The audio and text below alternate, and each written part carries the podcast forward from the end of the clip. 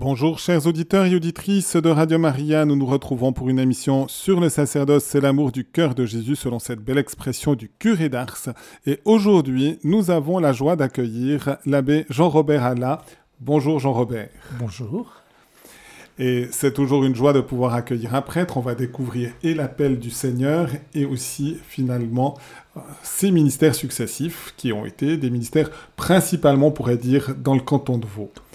Et je te propose tout d'abord eh bien, de, de, nous dire pourquoi tu as choisi telle prière, de quelle mesure elle te tient plus spécialement à cœur, et nous prierons ensemble avec toi cette prière. Bonjour tout le monde. J'ai choisi la prière de Saint François d'Assise, qui est assez connue. Saint François d'Assise, c'est 1181-1226. Cette prière, elle me paraît importante parce qu'elle est de la même actualité actuellement qu'à l'époque de Saint François d'Assise et de tous les siècles qui ont suivi Saint François d'Assise. Cette prière qui nous invite à la paix, qui nous invite à l'amour, on est au cœur de l'Évangile. Lorsqu'on a demandé à Jésus quel était le plus important des commandements, Jésus dit, tu aimeras le Seigneur ton Dieu de tout ton cœur, de toute ton âme, de tout ton esprit, et tu aimeras ton prochain comme toi-même. Et c'est là que c'est des fois plus difficile, d'où cette invocation à laquelle nous invite Saint François d'Assise. Seigneur, fais de moi un instrument de ta paix. Là où est la haine, que je mette l'amour. Là où est l'offense, que je mette le pardon là où est la discorde, que je mette l'union, là où est l'erreur, que je mette la vérité, là où est le doute, que je mette la foi, là où est le désespoir, que je mette l'espérance, là où sont les ténèbres, que je mette la lumière, là où est la tristesse, que je mette la joie.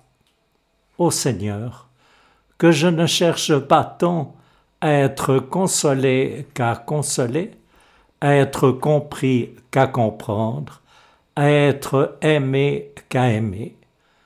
Car c'est en se donnant qu'on reçoit, c'est en s'oubliant qu'on se retrouve, c'est en pardonnant qu'on est pardonné, c'est en mourant qu'on ressuscite à la vie éternelle. Merci Jean-Robert pour cette prière. C'est vrai qu'elle est connue, mais elle reste toujours belle et essentielle à la vie de, notre société.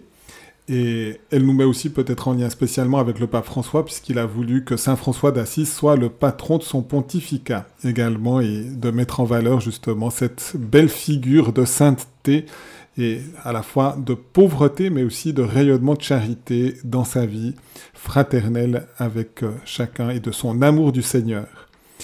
Eh bien, comment le Seigneur s'est pris finalement pour t'appeler et progressivement, d'abord, euh, je pense, de t'éveiller à la fois à l'espérance et la charité, et progressivement de t'appeler au sacerdoce. Peut-être de nous dire un tout petit peu les origines familiales, et puis, euh, et comment le Seigneur, justement, a, s'y est pris pour euh, te conduire sur ce chemin. Alors, je suis né en 1944 à Échalon, dans le Gros de Vaud, au centre du canton de Vaud. La particularité des Chalons à cette époque, c'est que les deux cultes, catholiques et protestants, étaient reconnus de la même façon. Lorsqu'on allait à l'école primaire, si on était catholique, on allait à l'école catholique, et si on était protestant, on allait à l'école protestante les maîtres étant catholiques ou étant protestants, et c'était pas un choix, comme maintenant si des parents disent, voilà, on veut mettre nos enfants à l'école catholique du Valentin parce qu'on pense que c'est mieux, mais là, c'était directement une séparation, mais avec évidemment l'avantage que l'école euh, catholique était reconnue par l'État et donc subsidiée par l'État. Les maîtres d'école étaient payés de la même façon que les enseignants protestants.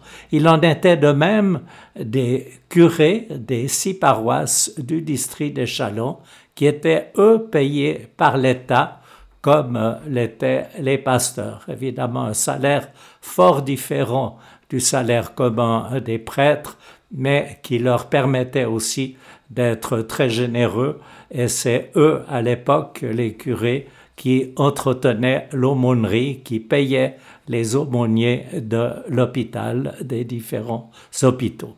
Alors je suis né donc dans ce milieu et dans une famille très catholique et très vaudoise des deux côtés de mes parents. Nous remontons à 1470.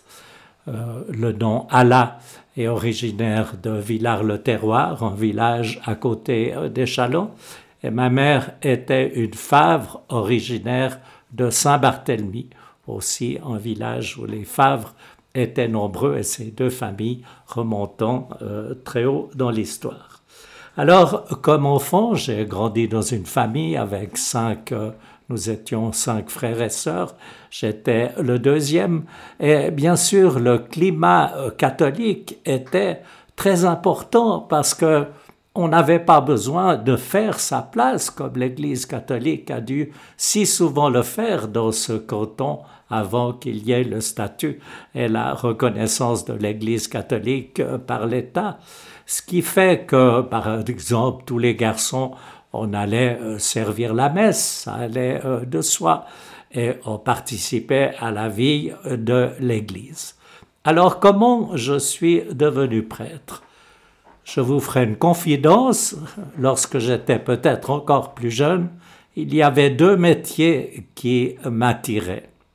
Il y avait un métier qui était la cuisine et un autre métier qui était voyager sur des bateaux.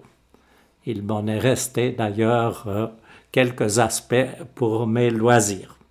Mais je pense que vers l'âge de 10 ans, j'ai dû dire à mes parents que j'aimerais être prêtre. Et à l'époque, dans cette région où le catholicisme était reconnu, il y avait quand même euh, plusieurs fois euh, des ordinations de prêtres. Et j'ai suivi l'exemple d'un prêtre qu'on a enterré très récemment, le père Longchamp jésuite, qui avait deux ans de plus que moi, et ses parents étaient aussi des amis de mes parents. Et comme il était allé deux ans avant au collège Saint-Louis à Genève, qui était un petit séminaire, je dirais même un modèle réduit de la vie au grand séminaire, c'est ainsi que je suis parti pour Genève. Imaginez un vaudois du Gros de au milieu de ces Genevois. C'était pas très facile au départ, mais par la suite, bien sûr, se sont liés de grandes amitiés. J'ai fait six ans dans ce collège et au bout de six ans, nous devions aller ailleurs pour faire la philosophie et la maturité. Certains d'entre nous sont allés au collège de l'abbaye de Saint-Maurice et d'autres allaient dans les collèges de Suisse allemande tenus par les bénédictins, soit à Einsiedeln, Engelberg, Sarnen, et pour ma part, j'ai choisi d'aller à Einsiedeln. C'était bien sûr très difficile, tous les cours euh, en allemand, mais euh, j'y ai trouvé, j'ai découvert la vie d'une grande communauté religieuse. Ces monastères, à l'époque, avaient un grand nombre de moines. À l'époque, tous les professeurs qui enseignaient, à part la gymnastique, étaient tous euh, des moines, des religieux du couvent. Et en annexe, il y avait bien sûr la liturgie, c'est ce qui m'a donné le goût de la liturgie. Et il y avait aussi, bien sûr, euh, la musique. D'ailleurs, euh, je pense que si j'ai choisi comme musique du Bach, cela remonte à cette époque.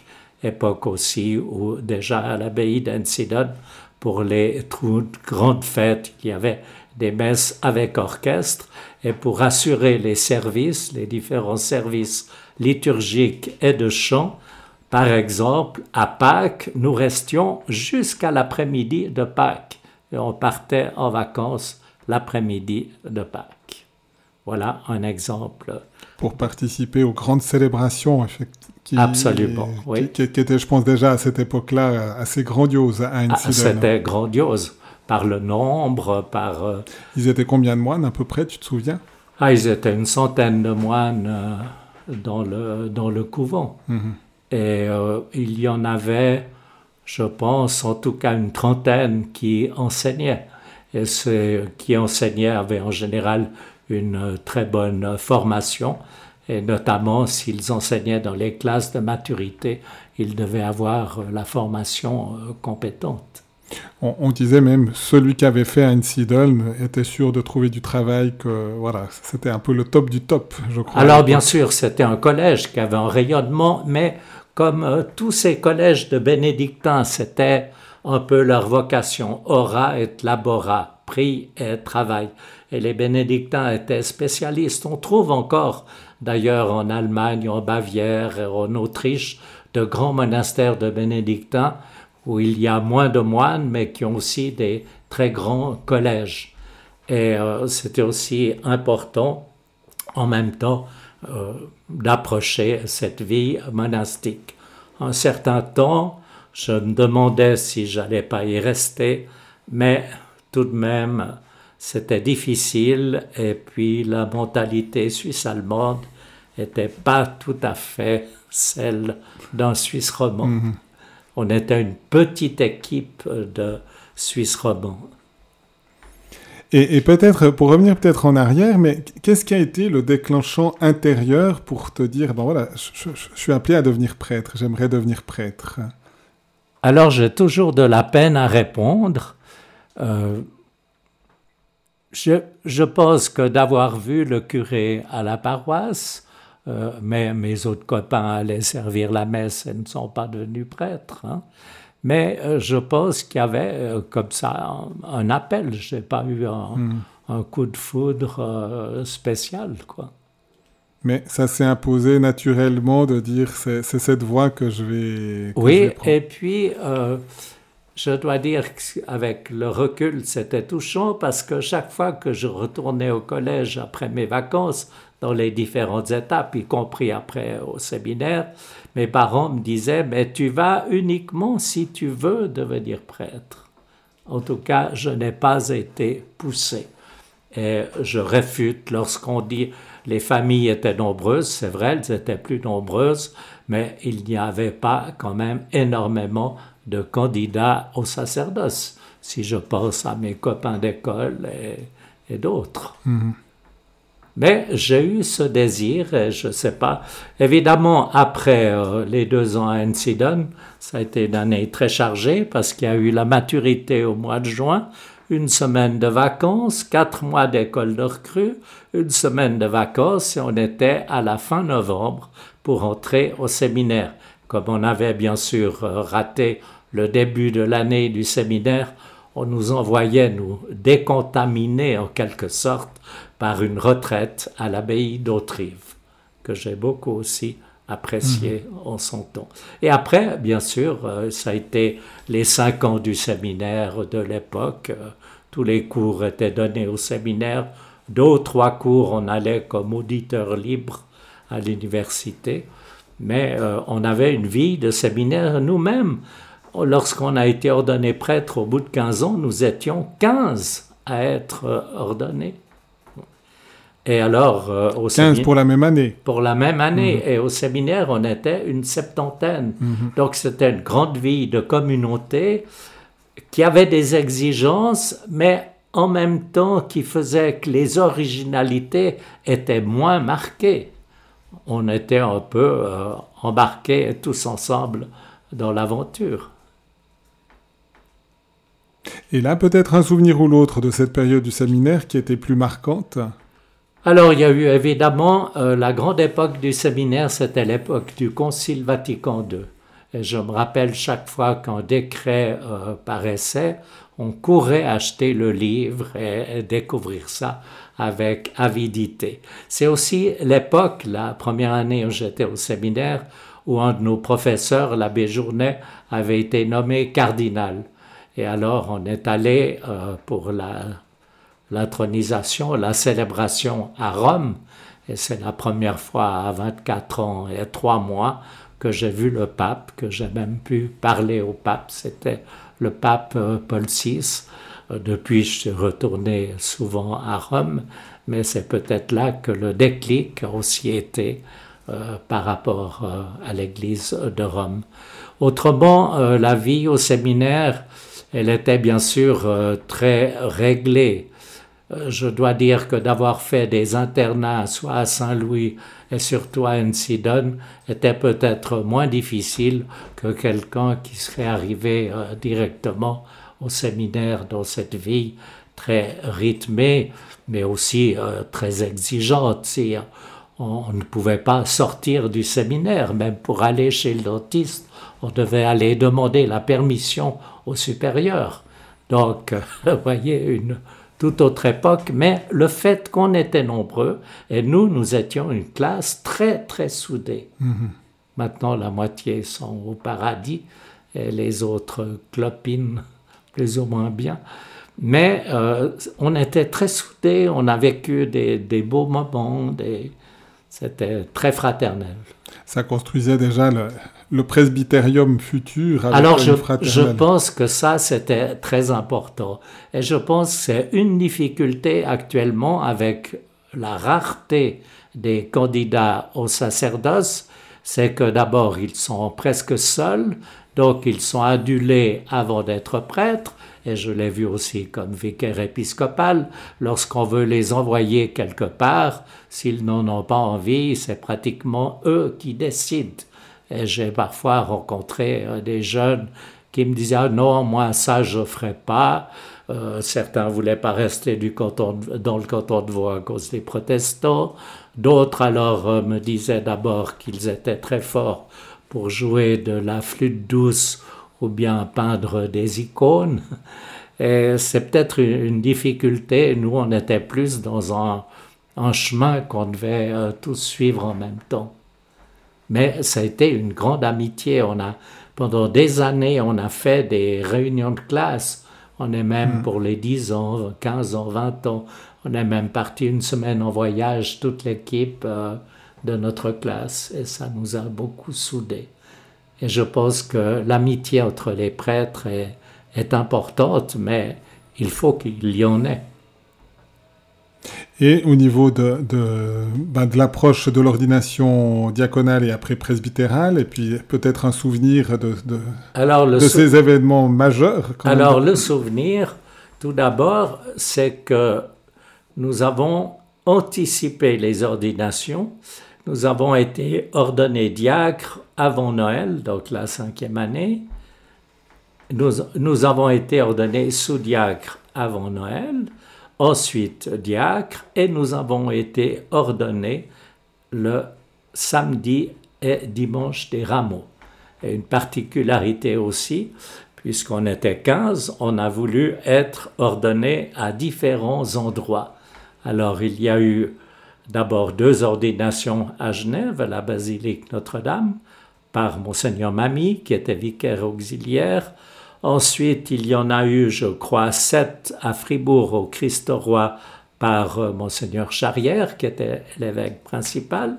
Le lendemain matin, le dimanche, il y en avait deux à Orsonance par monseigneur Charrière. Et en fin d'après-midi, dans mon église à Échalon, nous étions trois à être ordonnés.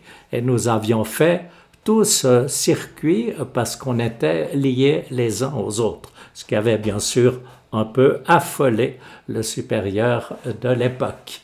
Mais on a vécu tous ensemble ces, grands moments. Après, bien sûr, euh, on est resté encore trois mois au séminaire pour terminer les études. Et ensuite, à au mois d'août, on recevait une lettre de nomination. Vous êtes nommé à tel endroit, veuillez prendre contact avec le curé et le ministère commençait. Et donc là, un souvenir de l'ordination à Échalant, dans ton village Alors ça m'a beaucoup impressionné parce que c'est l'église dans laquelle j'ai été baptisé. dans laquelle, comme je n'étais pas parfait, Dieu sait si on nous envoyait souvent nous confesser à l'époque quand on était enfant. J'ai fait ma première communion, j'ai fait ma confirmation et j'ai été ordonné donc dans l'église de mon baptême. Et par la suite, comme vicaire épiscopal, j'ai aussi eu la chance d'aller moi-même donner la confirmation dans cette église. Et donc après, premier poste, première nomination? Premier poste, je reçois une lettre, vous êtes nommé vicaire à Payerne chez le bon curé Chassot. Ce curé était un curé que les gens aimaient beaucoup, qui était très bon et qui m'a surtout appris à aimer les gens. Il y avait un peu une cour des miracles qui gravitait autour de la cure. Moi, j'avais un petit peu de peine, évidemment. En plus, peut-être mes idées euh, un peu plus ouvertes vaudoises que les siennes. Euh, des fois, il y avait des petits frottements, mais c'était un très bon prêtre et il m'a appris à aimer les gens. Pour moi, c'est ça l'essentiel. Et de nouveau, quand j'étais vicaire épiscopal, que je rencontrais des prêtres qu'il fallait déplacer ou envoyer ou nommer, je leur disais, tu dois aimer les gens. Les gens doivent se sentir aimés par leurs prêtres. Après, ils découvriront toutes les qualités annexes que tu as, tous les talents que tu as. On a tous des talents euh, différents, heureusement, mais aimer les gens. Et c'est ça que ce curé m'a appris. Donc j'ai fait quatre ans. Après, je suis venu à Lausanne, à 100 mètres de l'endroit où nous nous trouvons, puisque j'ai été nommé curé, euh, j'ai été nommé vicaire au Sacré-Cœur avec l'abbé Scragen comme curé. Là, j'ai beaucoup appris, alors euh, c'était beaucoup plus vivant euh, dans le style les messes des familles, les contacts avec les enfants. Et au bout de six ans, j'ai été envoyé comme curé à Orbe pendant sept ans. Au début, j'ai eu un peu de peine à quitter Lausanne, mais sept ans après, j'ai retrouvé Lausanne où je suis revenu au Sacré-Cœur comme curé pendant 16 ans. Ensuite, Monseigneur Burcher m'a demandé d'aller comme curé à la basilique Notre-Dame au Valentin. J'ai été quatre ans et c'est là que Monseigneur Genoux m'a nommé vicaire épiscopal pour le canton de Vaud. Et j'ai fait cinq ans. Euh, après, j'ai dû arrêter parce que j'avais déjà à ce moment-là de grands problèmes de cœur, d'opération. Je pouvais plus suivre. Après, j'ai rendu euh, différents services, bien sûr. Mais en somme, euh, tout mon ministère s'est fait dans le canton de Vaud. Bien sûr que je connais Genève pour y avoir été quand même six ans à l'époque du petit séminaire et d'avoir connu beaucoup de monde, y compris des prêtres. Et puis euh, Fribourg aussi, parce que c'est quand même le siège euh, de l'évêché, donc il y avait de nombreuses réunions à Fribourg. Et pour la confirmation aussi, j'ai été dans quantité d'endroits de tout le diocèse, y compris aussi dans le canton de Neuchâtel, que je connaissais moins, célébrer euh, des confirmations. Quels sont les, points forts de ton ministère comme curé? Donc déjà les diverses, qu'est-ce que tu as cherché à, transmettre, à, mettre en valeur ou justement à manifester justement cet amour des fidèles? Alors, euh, je suis, si j'ose dire comme ça, très rassembleur. Je ne suis pas du tout fait pour euh, susurrer une messe avec euh, deux personnes et demie autour d'une table. J'aime les rassemblements, mais ça vient de ma formation, ça vient aussi de mes expériences, et j'ai toujours eu à cœur de rassembler les gens. Euh, je me rappelle quand je suis arrivé à Orbe, j'ai lancé les messes des familles, c'était euh, presque un coup de tonnerre parce que euh, ça ne se faisait pas, puis tout allait bien quand même, ce qui était vrai. Mais je crois que j'ai toujours eu ce souci j'aime célébrer quand il y a du monde. Euh, aussi, bien sûr, ça touche la beauté de la liturgie, mais j'ai pas, j'ai pas une âme de mystique. Moi, je suis euh, davantage un pastoral. Rencontrer les gens, mettre les gens en marche, faire avec les gens. Et puis après, ben, chacun a son caractère aussi. Hein. C'est pas... Et donc, qu'est-ce qui s'est voilà, qu'est-ce qui s'est passé dans les paroisses? Comment les, les, gens se sont mis en route? Sous, sous l'impulsion d'un prêtre? Alors, dans l'ensemble, assez bien.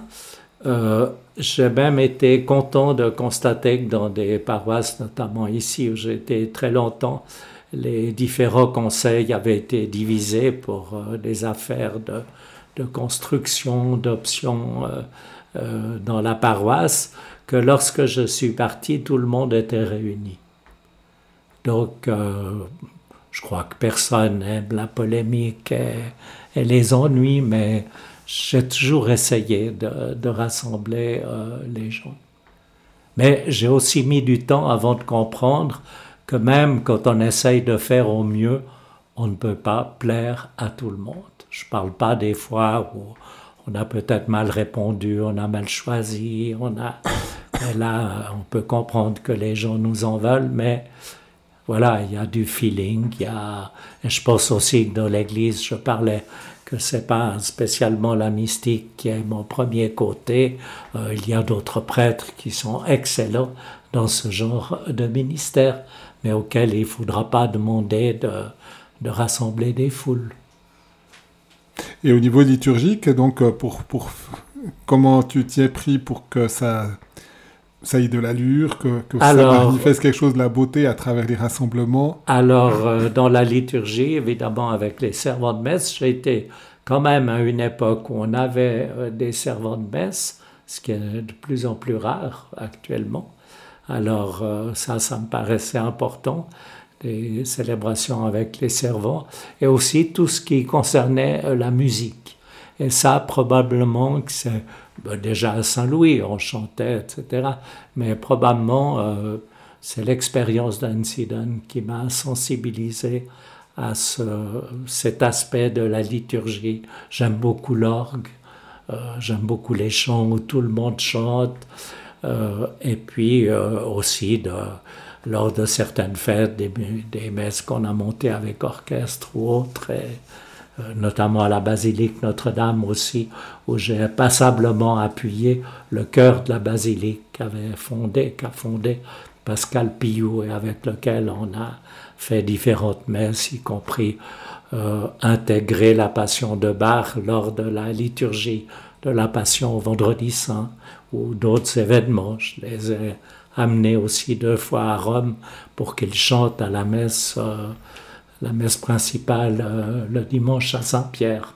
Bon, en l'absence du pape, mais euh, quand même, c'est une expérience d'être là. voilà, alors ça fait partie de mon, un peu de ce que j'aime dans la liturgie. Euh, j'aime qu'on aime, qu'on entre en procession, qu'on sorte en procession, qu'il y ait un accueil, que euh, voilà, c'est un peu le, genre de, mhm. liturgie que j'aime.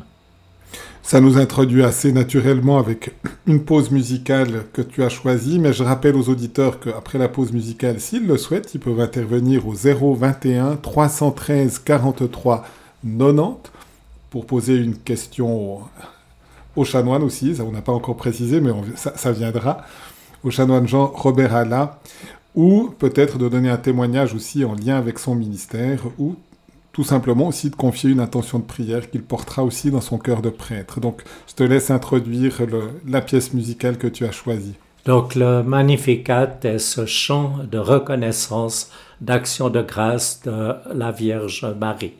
C'est un chant que j'aime beaucoup qui est plein de joie, qui est aussi plein de méditation. Et c'est de Bach. Donc, Donc c'est de Bach, qui est euh, mon auteur, euh, mon compositeur préféré. Après avec Mozart, mais Mozart c'est un autre domaine, parce que cela touche mes loisirs et l'opéra. Mais euh, Bach dans la musique religieuse.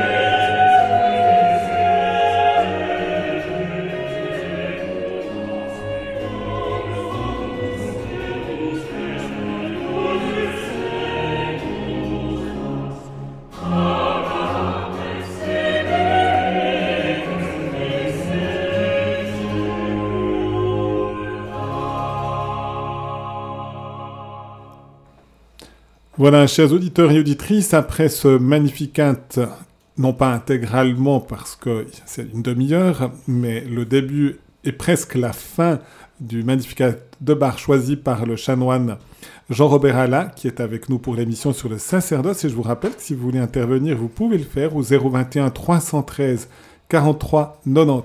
Et Jean-Robert, peux-tu nous dire un tout petit lien avec euh, ce choix et peut-être le, la dernière partie. Alors bien sûr, euh, Bach étant euh, mon musicien préféré, notamment euh, le Magnificat, les oratorios, les passions, et différentes autres œuvres. J'aime beaucoup ce Magnificat et notamment qui est très divers entre la joie extrême du début qui revient à la fin du Magnificat et puis entre deux le contenu. Et ce sicut locutus c'est ainsi que Dieu a parlé. Vous avez pu constater que c'est une toute autre tonalité, c'est beaucoup plus calme et cela me permet de vous livrer une petite anecdote. J'ai eu l'occasion de connaître euh, parmi tous les gens que j'ai connus un chef d'orchestre qui s'appelait Jean-Marie Auberson et une fois que je l'ai rencontré, il m'a dit "Ah, il faut que vous m'aidiez." Je dois diriger au Grand Théâtre de Genève un ballet sur le Magnificat. Mais je ne comprends pas très bien quelle est la différence entre la joie, l'exaltation du début et ce passage du sicut locutus est. Et alors je lui ai expliqué, d'ailleurs si nous le traduisons, cela veut dire ainsi Dieu a parlé par les prophètes. Il cite euh, d'ailleurs Abraham aussi. Je dis que c'est le rappel de l'Exode. Et l'Exode, c'est 40 ans dans le désert avec beaucoup d'épreuves. Donc 40 ans qui n'ont pas été que l'exultation et la. Et ça l'avait beaucoup intéressé. Et peut-être d'autres traits au niveau musical, puisqu'on a évoqué, entre autres, tu as quand même été euh, quand même euh, un stimulant pour le cœur de la basilique, peut-être tel, événement en lien peut-être avec le cœur de la basilique qui pourrait être intéressant de souligner et des fruits que ça a pu porter aussi. Alors, ce qui est intéressant avec le cœur de la basilique Notre-Dame de Lausanne, fondée par euh, Pascal Pillou, qui en même temps est l'organisme titulaire de la basilique, avec euh, le recul, je constate que les exécutions de la Passion de Bach, Saint Jean ou Saint Matthieu, dans le cadre de la liturgie du Vendredi Saint, d'année en année s'est amélioré, non pas tant par la musique qui toujours a été très bien exécutée, mais par les fidèles qui y participaient. Pour avoir présidé cette célébration, qui évidemment dure euh, à peu près deux heures et demie, euh, trois heures, elle a d'ailleurs une année été radiodiffusée aussi, eh bien, euh, on constate que avec les années, ce n'est pas seulement des spectateurs, des auditeurs qui viennent parce qu'ils peuvent venir tout à fait gratuitement. Il y a une offrande à la sortie, mais euh, ils n'ont pas à payer 40 francs ou 50 francs euh, comme s'ils vont entendre la Passion euh, à la cathédrale ou, ou dans d'autres endroits. Et alors, il y avait au début surtout des gens, je, je, voyais très bien en les accueillant sur la porte de la basilique, et puis, avec les années, j'ai constaté qu'il y a eu de plus en plus de gens participant par leur silence, par leur attitude, restant jusqu'à la fin de la liturgie. Et j'ai découvert que vraiment, ils étaient touchés pas seulement par la beauté de la musique, du chant, mais aussi par ce qu'on vivait dans cette liturgie où on respectait les moments essentiels prévus dans la liturgie de la Passion du vendredi saint. Simplement, pour la vénération de la croix, on proposait aux gens de venir après la fin du dernier chant euh, final. Mais c'est une expérience qui était très belle. Au début, elle a été critiquée, y compris par des confrères du Valentin qui ne restaient pas et qui disaient Moi, je vais à une vraie cérémonie. Et petit à petit, eh bien, le témoignage a été donné. Malheureusement, ces deux, trois dernières années, avec la pandémie, ça n'a plus été possible. Mais ça reviendra, je pense.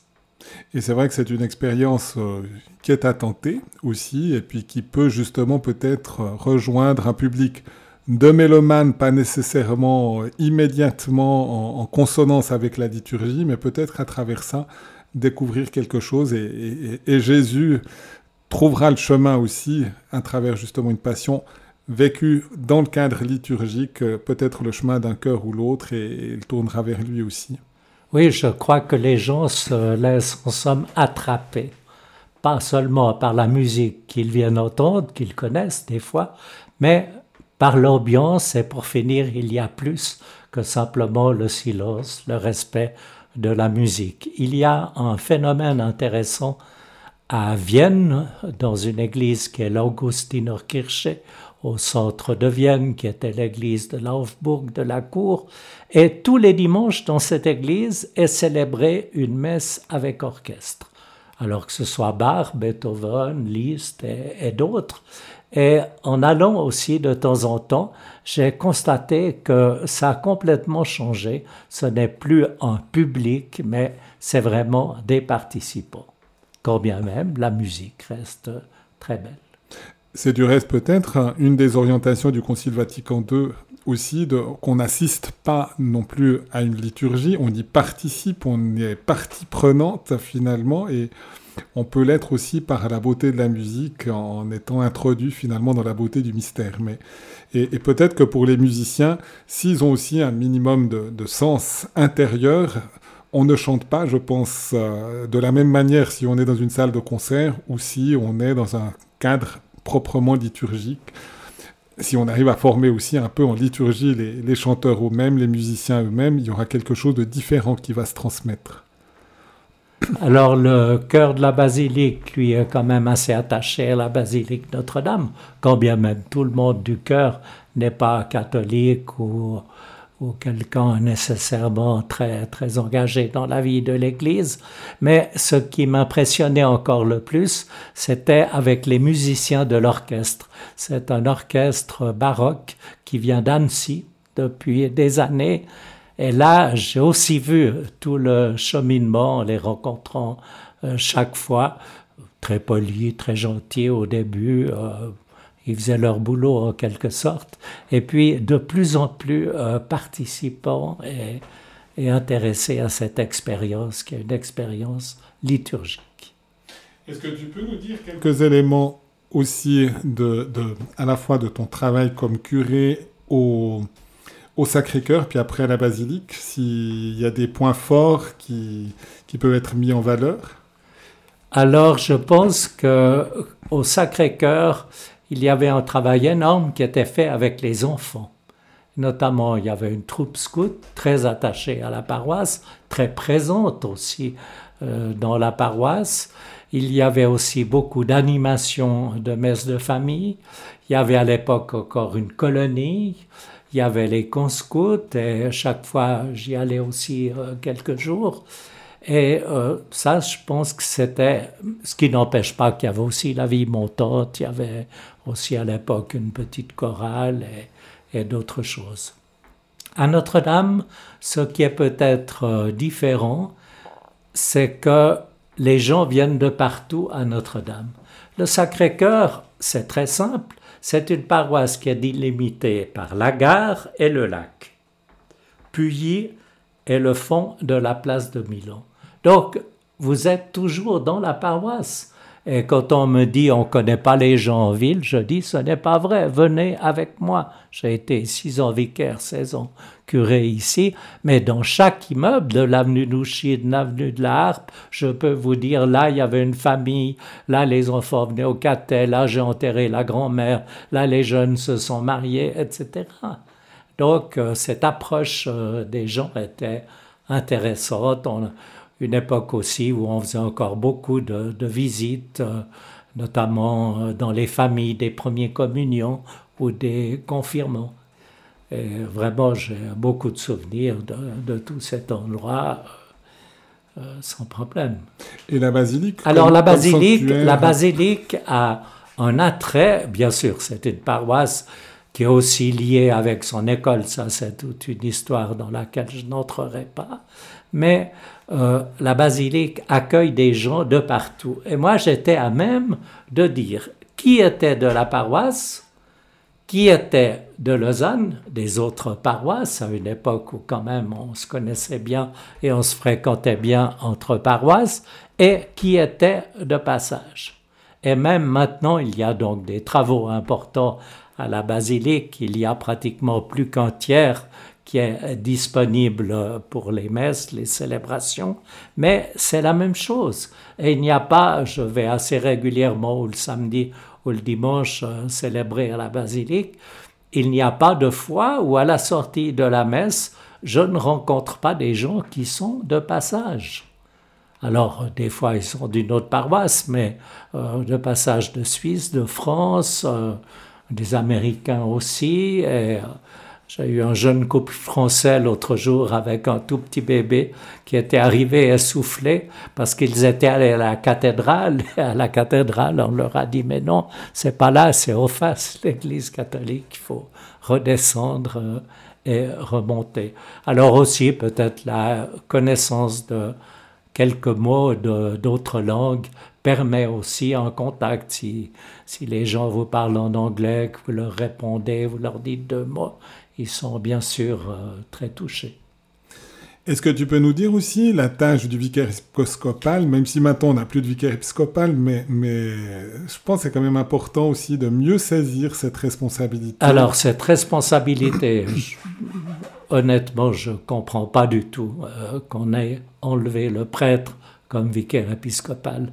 D'abord, il y avait la pastorale dans le canton en lien avec la pastorale du diocèse. Chaque semaine, on avait une réunion avec l'évêque et les vicaires épiscopaux. Ensuite, il y avait aussi le lien avec la fédération des paroisses. Et ce n'était pas toujours facile. Pourquoi? Parce que le secrétariat de la fédération, c'est lui qui avait les sous. Alors euh, que de fois, on m'a dit non, non, c'est pas possible, on peut pas engager telle personne.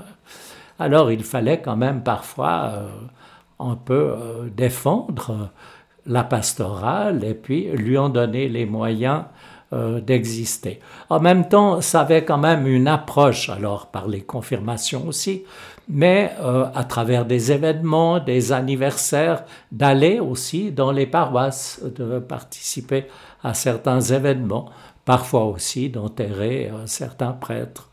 Mais je pense que ce rôle était important. Et j'ai beaucoup de peine à comprendre. Bien sûr, l'évêque est préoccupé qu'il y ait, dit-il, de bons prêtres dans les grandes paroisses. Mais qu'est-ce que ça veut dire Je trouve un, peu dommage. Alors peut-être aussi que les relations actuelles dans le canton de Vaud, dans notre Église, sont meilleures entre la partie vicariat et la partie administrative de la fédération qu'elles l'ont été certaines années. Et donc ce lien avec l'ensemble, on pourrait dire des agents pastoraux, prêtres et, et laïcs, pendant ces années, quels, sont les... avec un discernement dans le choix aussi des, des, collaborateurs, des collaboratrices? Alors ça permet quand même de, d'avoir le souci euh, d'une Église qui est quand même une communauté dans sa diversité. Évidemment, il y a, il y a des restes de grands mouvements d'église, euh, il y a les nouveaux mouvements charismatiques et autres. Euh, il faut aussi avoir un lien avec tout le monde. Et je crois que l'église du canton de Vaud est, est une église très vivante. Euh, j'ai toujours été étonné en allant dans des régions catholiques, pas seulement le, canton de Fribourg, mais le Valais aussi. Le nombre de fois on m'a dit Oh, mais vous êtes dans le canton de Vaud, mais ça doit être difficile, il y a les protestants, etc. Des, idées qui sont euh, archaïques. Euh, on a aussi dans le canton de Vaud la chance d'avoir de très bonnes relations avec l'Église protestante. Et lorsque l'État a reconnu l'Église catholique sur le même pied que l'Église protestante. L'Église souhaite d'une part qu'il n'y ait pas d'histoire dans nos églises respectives et qu'il n'y ait pas d'histoire entre nos deux églises. Donc, euh, on avait des contacts aussi réguliers avec euh, un membre du Conseil d'État qui était délégué pour euh, ce dicastère. Lorsque j'étais au vicariat, c'était M. Lebas, qui était d'ailleurs lui-même quelqu'un d'engagé. Et c'était vraiment très agréable. Et après, c'est Mme Métro qui a repris aussi, qui s'est très investie aussi dans ses liens avec euh, la communauté. Et je pense, c'est vrai que par rapport au pays de tradition catholique ou un pays comme euh, le canton de Vaud qui est de tradition protestante, comme l'Église catholique n'a jamais eu finalement aucun pouvoir euh, politique ou, autre, c'est plus facile d'une certaine manière. On n'a pas, comme dans les pays catholiques où parfois c'est comme une chape de plomb, on a peur que tout d'un coup l'Église reprenne du pouvoir et, on, sent les crispations, les résistances, ce qu'on n'a pas ici. Si on, si on annonce l'Évangile, alors il faut le faire avec euh, délicatesse, humilité, mais en même temps on n'aura pas de ces mêmes réticences qu'on peut avoir dans d'autres circonstances, je pense. Et peut-être qu'on véhicule moins aussi de tradition dans notre Église catholique du canton de Vaud que dans les régions euh, plus catholiques. Est-ce qu'on peut évoquer, je, sais que tu aimes bien les pèlerinages, oui. et peut-être aussi un autre aspect, peut-être comme chanoine de la cathédrale de, de, Fribourg, oui. Ces deux aspects en conclusion. Alors, euh, en ce qui concerne les pèlerinages, j'ai travaillé pendant une vingtaine d'années avec les pèlerinages bibliques de Suisse romande, PBR. Je suis allé, je pense, une vingtaine de fois à Jérusalem et en Terre Sainte, amenant des dizaines, des dizaines et des dizaines de pèlerins pour leur faire découvrir euh, la Terre Sainte, euh, leur faire découvrir aussi le monde de la Bible. Et avec euh, cela, il y avait aussi d'autres pèlerinages que nous avons organisés, notamment les grands pèlerinages à Rome, quand il y avait l'année sainte ou quand il y avait la béatification de Marguerite Bailly, par exemple. Ça, ça a été un grand travail, mais j'ai toujours fait ça à côté du ministère de la paroisse. Et la plupart du temps, j'allais en Terre Sainte en février pendant les relâches ou en automne mais ce n'était pas au détriment de euh, mon ministère euh, en paroisse. Alors, euh, voilà ce qu'il en est des pèlerinages. J'aime beaucoup voyager, c'est vrai, mais alors, lorsque je voyage, moi, je suis individualiste. J'ai mené les gens et je m'amuse à voir des fois des groupes dans des hôtels au suivant et je me dis tous les groupes se ressemblent mais euh, moi je suis individualiste. Ensuite, en ce qui concerne les chanoines, l'évêque m'a demandé de représenter le canton de Vaud avec euh, le curé de la basilique François Duprat au chapitre de la cathédrale. Le chapitre est un conseil de prêtres autour de l'évêque et un conseil qui assure la prière tous les jours à la cathédrale. Et ça, ce sont les chanoines résidents. Ensuite, nous, nous sommes des chanoines non résidents, puisqu'on ne court pas tous les jours euh, pour la prière à Fribourg, mais nous représentons l'Église de nos cantons et nous allons lorsqu'il y a des événements qui touchent la vie des chanoines, des élections, des décès aussi, parfois. Et je pense que c'est important d'avoir un peu revalorisé euh, ce rôle. Merci Jean-Robert pour ce moment d'échange, pour cette découverte aussi de ton ministère, de l'appel de Dieu aussi à ton égard. Et je te propose qu'on confie aussi bah, la suite, c'est-à-dire aussi les vocations, en espérant aussi que le témoignage des prêtres, comme ça a été le cas pour la plupart d'entre nous, eh bien, puisse continuer de se transmettre de génération en génération et que d'autres jeunes ou parfois moins jeunes deviennent aussi prêtres et répondent aussi à l'appel au sacerdoce. Et je te propose qu'on prenne la prière pour les vocations et je te demanderai ensuite de bénir nos auditeurs et auditrices. Dieu notre Père, toi le maître de la moisson, au fil des ans et de l'histoire, tu as toujours donné à ton Église les ministres et les personnes de vie consacrées dont elle avait besoin pour vivre en conformité avec l'Évangile. Vois la difficulté que nous avons à encourager des jeunes à répondre à cet appel et à soutenir concrètement leur cheminement. Donne-nous de l'audace pour interpeller, de l'énergie pour épauler, de la patience pour accompagner. Fais croître en nous la conviction que l'Église ne peut poursuivre efficacement sa mission qu'avec des pasteurs dévoués qui la guident et des témoins qui l'inspirent. À ton tour, réponds à notre appel. Fais naître et grandir le désir de service. Par ton Fils Jésus notre Seigneur et notre Dieu, qui règne avec toi dans l'unité du Saint-Esprit, Dieu pour les siècles des siècles. Amen. Notre-Dame du sacerdoce, priez, pour, nous. Seigneur, donne-nous des prêtres. Seigneur, donne-nous de saints prêtres. Seigneur, donne-nous beaucoup de saints prêtres. Et que le Seigneur vous garde, vous protège et vous bénisse, au nom du Père et du Fils et du Saint-Esprit. Amen. Amen. Eh bien, merci Jean-Robert pour ce moment d'échange. Et puis, tous mes voeux aussi pour ton ministère euh, où tu donnes encore de nombreux coups de main aussi à la vie de l'Église, spécialement dans le canton de Vaud. Merci.